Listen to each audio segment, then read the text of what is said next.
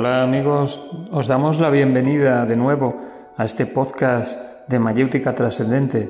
Después de un periodo de paréntesis y ausencia en estos podcasts, que esperamos no se haya hecho demasiado largo, os volvemos a saludar y a ofrecer un nuevo episodio.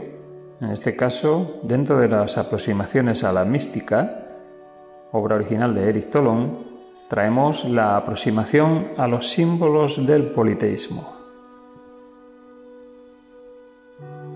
El estudio comparativo de los diferentes panteones politeístas nos enseña que hay un solo Dios y que este único Dios ha engendrado diferentes potencias. A su vez, estas potencias diferentes han engendrado otras. Algunas potencias se han opuesto a otras, mientras que otras han formado alianzas. Las diferentes potencias han engendrado el mundo y su constante actividad produce los diferentes fenómenos.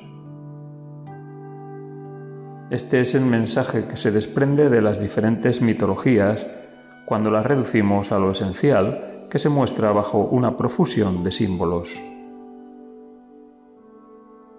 El rechazo del politeísmo por parte de las religiones monoteístas no es más que un malentendido sectario el único politeísta condenable es aquel que ha perdido de vista el hecho de que las diferentes potencias son engendradas por un único Dios.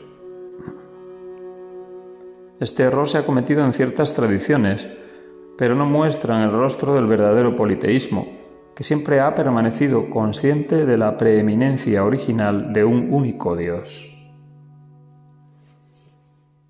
El politeísmo corresponde a una realidad y el conjunto de las tradiciones monoteístas, al mismo tiempo que lo rechazan, aceptan su mensaje en forma de la doctrina de los ángeles. Los ángeles son ciertas potencias o dioses del politeísmo. La profusión de símbolos del politeísmo no es una simple invención. Hay una razón de ser para su existencia. A través de los símbolos atribuidos a las diversas potencias cósmicas, los sabios nos han dado un medio para comprender estas potencias.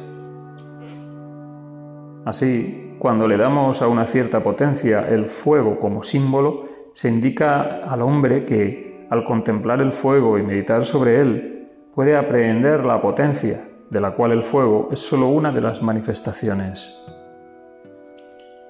Del mismo modo, al declarar que una potencia, ya sea el que sea el nombre que se le dé, tiene como expresión el viento, permitimos que el hombre, al contemplar y escuchar la acción del viento, capte intuitivamente la naturaleza de la potencia, de la cual el viento es la manifestación más grosera y externa.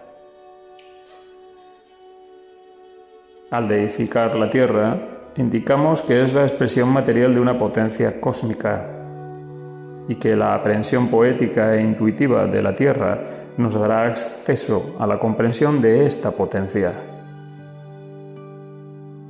Es lo mismo para el Sol, la Luna, la lluvia, las fuentes, la vegetación, el agua, la montaña, la piedra, la tormenta. Las intersecciones entre la tormenta, la lluvia, la tierra y la vegetación o bien entre el viento, el fuego, la vegetación y el sol, pueden ser objeto de una inmensa meditación. La sutileza de las diferentes relaciones entre los símbolos es la expresión de las relaciones que se tejen entre las diferentes potencias.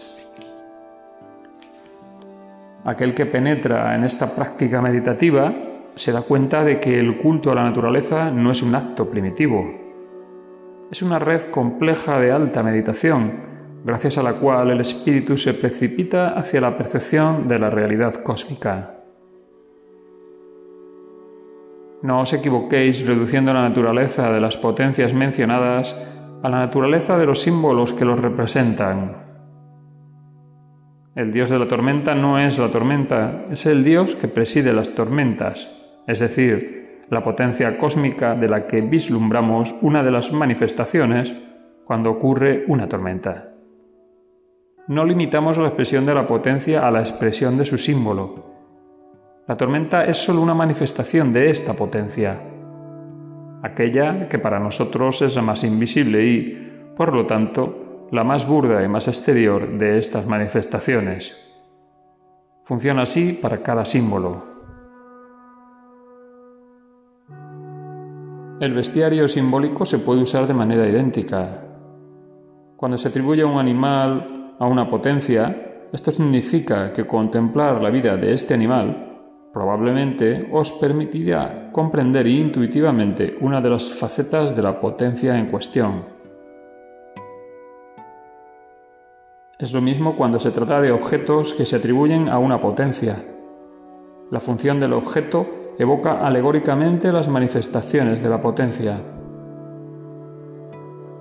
Cuando las estrellas son atribuidas una potencia, también significa que la contemplación de esta estrella puede permitirnos comprender la naturaleza de la potencia, ya que es cierto que todas las estrellas expresan bien la luminosidad de las potencias cósmicas y la multiplicidad de estrellas representa la multiplicidad y multitud de potencias arquetípicas. Es importante para cada uno de nosotros vivir la revelación contenida en los símbolos del politeísmo. Al contemplar la lluvia, el viento, la tormenta, el sol, la luna, la tierra, la montaña, la fuente, el árbol, el cielo estrellado, ves en ellos la manifestación de las potencias cósmicas. A través de ellas comprendes la naturaleza de estas potencias. Todas estas potencias remiten a la manifestación del único Dios, y así, en la naturaleza, ves la actividad divina. Tomad el mensaje alegórico y analógico de estas actividades y penetrad en los misterios de la manifestación divina. Haced lo mismo con los animales y los objetos simbólicos. Para ello, es suficiente vivir con extrema atención y a través de lo invisible elevarse a lo invisible. Estableced una relación real con el fuego, el viento, el sol, la tierra, la vegetación, el agua, la luna, las estrellas, la montaña y toda la naturaleza. A través de largas y silenciosas contemplaciones, mediante reflexiones frecuentes sobre la naturaleza de los símbolos con los que entráis en contacto, eventualmente estableceréis una relación viva con las potencias cósmicas de las cuales proceden todas las cosas. Entonces, para vosotros, el mundo entero será un libro abierto. Y bien amigos, hasta aquí el podcast de hoy dedicado a la aproximación a los símbolos del politeísmo. Esperemos que lo disfrutéis y podréis tener una correcta asimilación de este interesante mensaje. También se agradece que podáis compartirlo en vuestras redes sociales o con vuestros amigos si os ha parecido interesante. Hasta el próximo podcast.